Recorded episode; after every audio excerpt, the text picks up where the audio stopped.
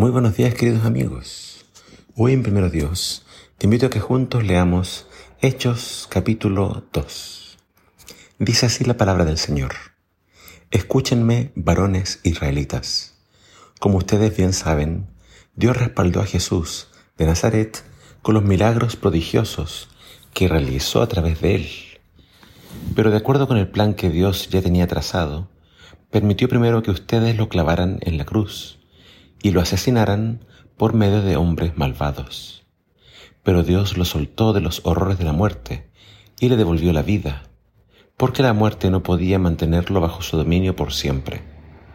David dijo esto acerca de Jesús. Sé que el Señor está siempre conmigo y nada me hará caer. Por eso tengo el corazón lleno de gozo y la lengua de alabanza. Puedo vivir siempre confiado porque no dejarás mi alma en el sepulcro, ni permitirás que el cuerpo de tu santo siervo se pudra. Al contrario, me mostrarás el camino de la vida y me llenarás de gozo en tu presencia. Hermanos, les puedo decir francamente que el patriarca David murió, lo enterraron, y su tumba está todavía entre nosotros. Pero como profeta, sabía que Dios le había prometido bajo juramento que un descendiente suyo se sentaría en el trono que ocupaba. Mirando pues el futuro, predijo la resurrección del Mesías y dijo que no quedaría en el sepulcro y su cuerpo no se corrompería.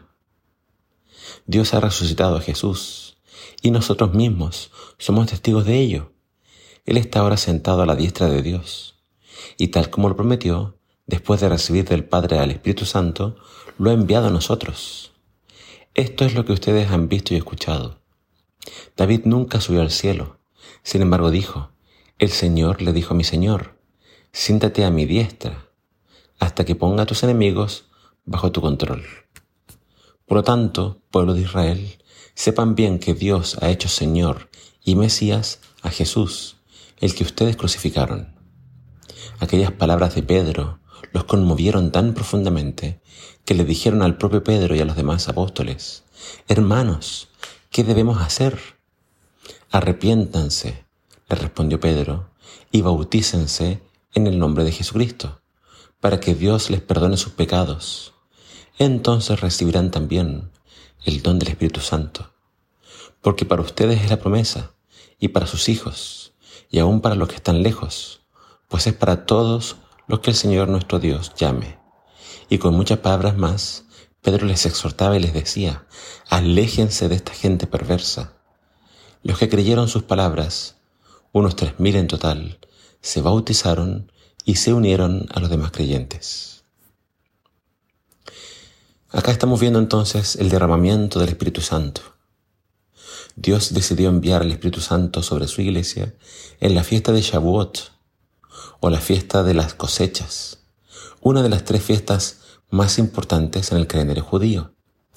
La más importante claramente es la Pascua, Pesaj, ya que ahí recuerdan la salida de Egipto.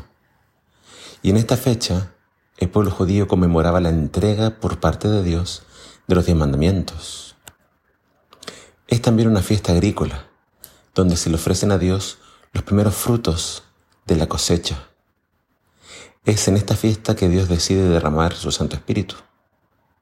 Jerusalén estaba llena de judíos peregrinos de todo el mundo. Todos escucharon el estruendo que causó la, venida del Espíritu Santo. Y cuando salieron vieron a judíos galileos hablando acerca de las maravillas de Dios en diferentes idiomas. No, no entendían qué estaba pasando. ¿Cómo podían estos galileos hablar otros idiomas tan diferentes? Pedro toma la palabra y les explica que es obra del Espíritu Santo. Pedro predicó su primer sermón y señaló a Jesús como el Mesías prometido por Dios, a quienes el pueblo crucificaron. Pero, ¿qué tal como estaba profetizado, también Jesús resucitó, y su cuerpo no alcanzó a corromperse, no alcanzó a pudrirse.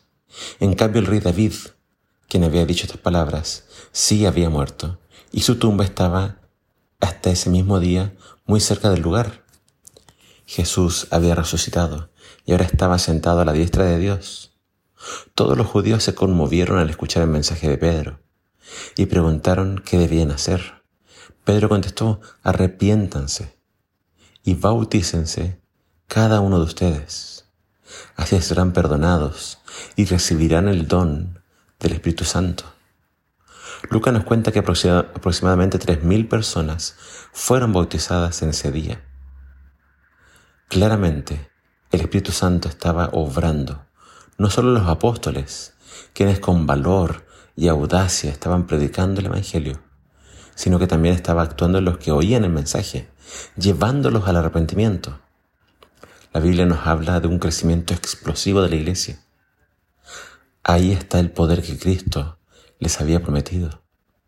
Ya no tenían miedo, ya no tenían rivalidades, ahora estaban unidos en un solo propósito y misión. Nosotros ahora también necesitamos que Dios haga lo mismo por nosotros.